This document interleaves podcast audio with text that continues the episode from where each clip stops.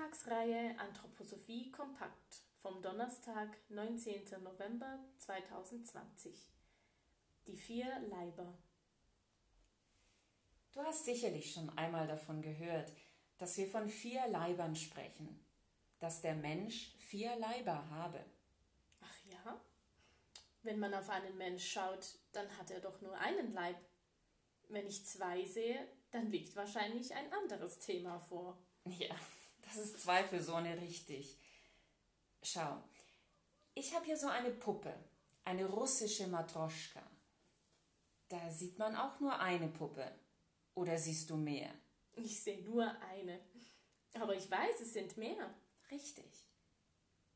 Nun, was mache ich, wenn ich etwas über mich herausbekommen will? Meine Augen sind dafür gemacht, nach draußen zu schauen. Über mich bekomme ich da nicht viel heraus. Sonst geht es uns so wie mit dem Hotelgast, der lässig durch die Lobby schreitet und sich über die Reaktion der Umstehenden wundert, bis ihm einer auf die Schulter tippt und sagt, Sie haben Ihre Hose vergessen. Wir tun also gut daran, nach draußen zu schauen, wenn wir etwas über uns herausbekommen wollen.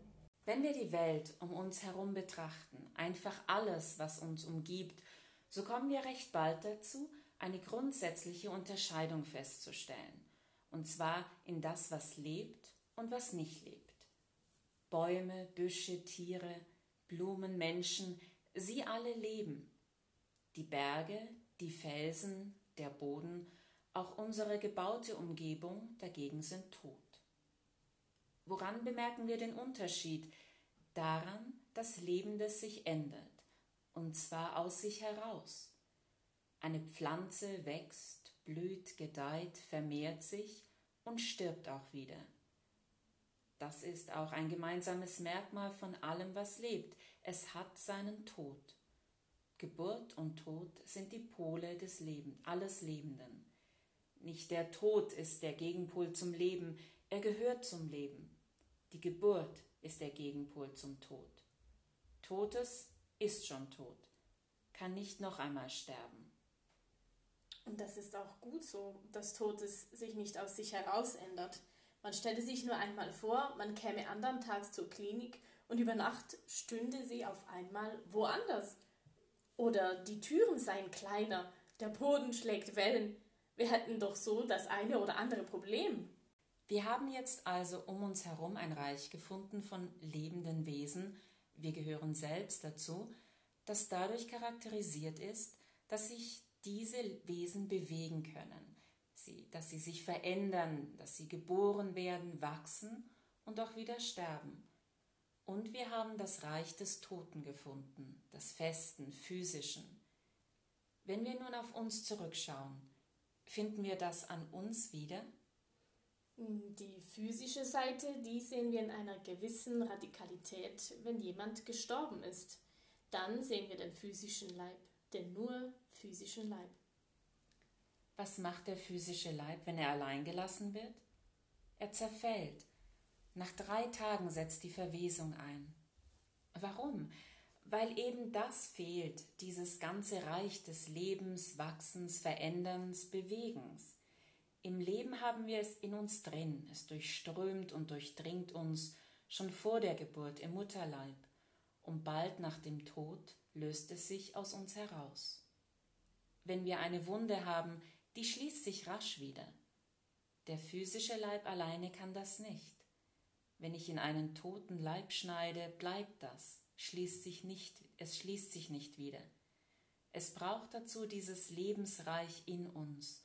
Und so, wie wir von unserem physischen Leib reden, weil die Stoffe, die ja alle Erdenstoffe sind, in uns organisiert sind, mit einer Haut als Oberfläche, wo wir klar sagen können, das gehört zu uns, das nicht.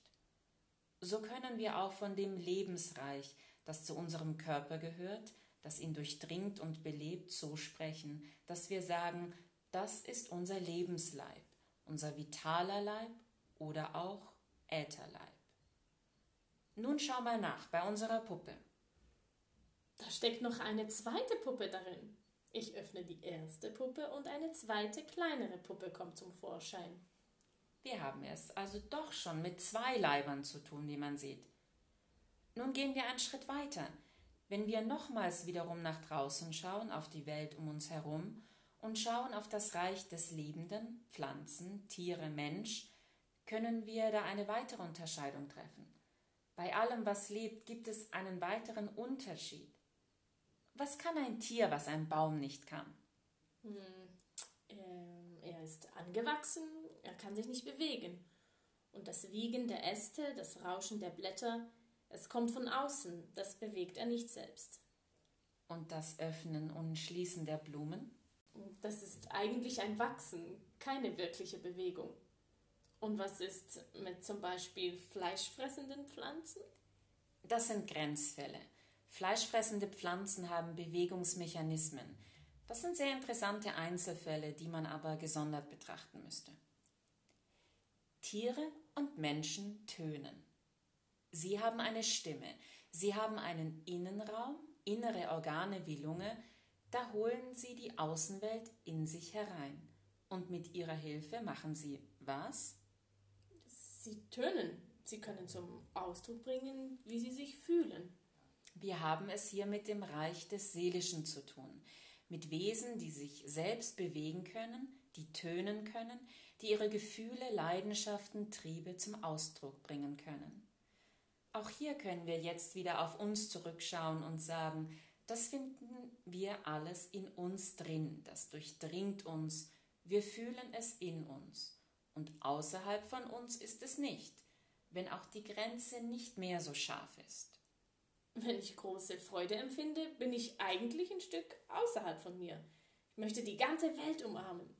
Die Grenze ist nicht mehr so deutlich wie beim physischen Leib und beim Lebens- oder Vitalleib. Und doch können wir auch dieses ganze Reich des Empfindens, Fühlens, der Emotionen, das zu uns gehört, zusammenfassen und sprechen von einem Leib. Wir nennen ihn den Empfindungsleib oder den Astralleib. Ich nehme jetzt wieder die Puppe in die Hand und öffne auch die zweite Puppe. Und in der Tat ist noch eine Puppe in der zweiten drin. Wir haben jetzt schon eine dritte Puppe, kommen immer mehr nach innen. Das ist natürlich symbolisch, denn zugleich kommen wir immer mehr nach außen. Die Grenze der Leiber wird durchlässiger. Nun, ist da möglicherweise noch eine Puppe drin, in dieser dritten Puppe? Vielleicht hier ein kleiner Einschub. Viele Menschen bezweifeln das, wenn auch die abendländische Kultur etwas anderes sagt. Es war ein aufrüttelnder Schock, als in den 60er Jahren das Buch von Desmond Morris erschien, Der Mensch, der nackte Affe. Da wurde genau dies behauptet. Der Mensch ist nichts als ein hochentwickeltes Tier. Wie war das Hauptargument? Der Mensch wird durch Lustreize gesteuert, wie das Tier. Und in der Tat, wenn man gerade so aktuell in die Welt schaut, möchte sich einem manchmal dieser Eindruck aufdrängen. Die Frage ist, wer steuert? Und haben wir nicht doch die Erfahrung, dass da drinnen einer sitzt, der steuern kann? Das tut er nicht immer, wohl wahr, aber sicherlich hat jeder von uns schon diese Momente im Leben gehabt, wo er oder sie wusste, jetzt kommt es darauf an, was du willst auch wenn deine Gefühle und Emotionen dem entgegenstehen. Du kannst das Ruder selbst in die Hand nehmen. Du siehst, da haben wir eine andere Qualität. Das, was da drin ist, ist nicht mehr in dem gleichen Maße gegeben und einfach da wie der physische Leib, Äther und Astralleib. Hier muss ich mich anstrengen, hier muss ich ringen. Und doch ist dieser Kern, dieses Innerste, das mich ausmacht, immer da und wir können ihn finden, wenn wir es wollen und uns anstrengen. Wie äußert sich dieser Kern? So, dass wir denken können und sprechen können. Das setzt uns in die Lage, kreativ zu sein und Neues zu entwickeln, zu erfinden, was es bisher nicht gab. Diesen innersten Kern nennen wir Ich. Er ist ganz tief in uns drin und zugleich weit draußen. Wenn ich zum Beispiel in einem wirklich tiefen Gespräch bin mit einem anderen Menschen, da bin ich ganz bei diesem Menschen. Deshalb sprechen wir hier auch vom Ich, nicht so sehr vom Ich-Leib. Im Ich ist unser Wesenskern, zugleich können wir uns mit dem Ich, mit der ganzen Welt verbinden, können Grenzen überschreiten, im positiven wie im negativen. Das Tier ist durch sein Programm, mit dem es geboren wird, gesteuert. Es überschreitet seine Grenzen nicht, ist innerhalb dieser Grenzen an vielen Stellen dem Menschen Hochhaus überlegen. Der Mensch kommt ohne ein solches Programm auf die Welt.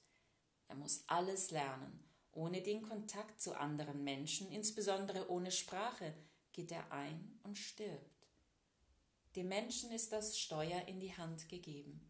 Es kommt darauf an, ob er eine Ich-Fahrschule durchmacht und vernünftig fährt. Wenn nicht, sinkt er unter das Tier hinunter. Ein Tier zum Beispiel kann nicht morden. Es tötet im Rahmen seiner Art, wenn es als Jägertier geboren ist. Der Mensch kann das, weil ihm diese Steuerung fehlt. Er ist darauf angewiesen, sich selbst in seinem Ich zu ergreifen. So stellt sich also in dieser kurzen Betrachtung das Wesen des Menschen so dar. Wir verfügen über einen physischen, einen ätherischen oder vitalen und einen astralen Leib. Sie sind uns mitgegeben und wir entwickeln sie, wenn wir aufwachsen, schrittweise, bis wir erwachsen sind. Das Ich ist uns nur als Keim mitgegeben, als Potentialität und wir entwickeln es selbstständig eigentlich erst, wenn wir erwachsen sind. Damit es sich entwickeln kann, tritt die Natur gewissermaßen zurück. Der Mensch wird als Mangelwesen geboren, er verfügt über ganz viele Voreinstellungen nicht, über die die Tiere verfügen, und braucht deshalb auch im Vergleich eine sehr lange Zeit, bis er erwachsen ist. Und dann ist die weitere Entwicklung ihm selbst an die Hand gegeben, sowohl im individuellen wie im sozialen. Und aus dem Zusammenspiel dieser Entwicklung entsteht die Kultur, in der der Mensch sein eigentliches Menschsein findet und ausdrückt. Sie entscheidet darüber, ob die Entwicklung weiter fortschreitet in Richtung einer Steigerung des Menschlichen, der Menschenwürde, des Respekts und gegenseitigen Helfens oder ob der Mensch hinuntersinkt in die Barbarei des Egoismus, der Zersplitterung des sozialen Zusammenhalts unter das tierische Niveau noch hinunter.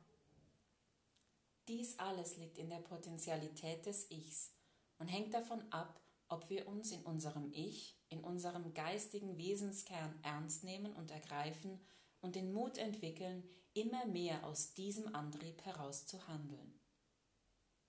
Für die Stabsstelle Organisationskultur der Klinik Arlesheim Rebecca Lang und Birgit Beck.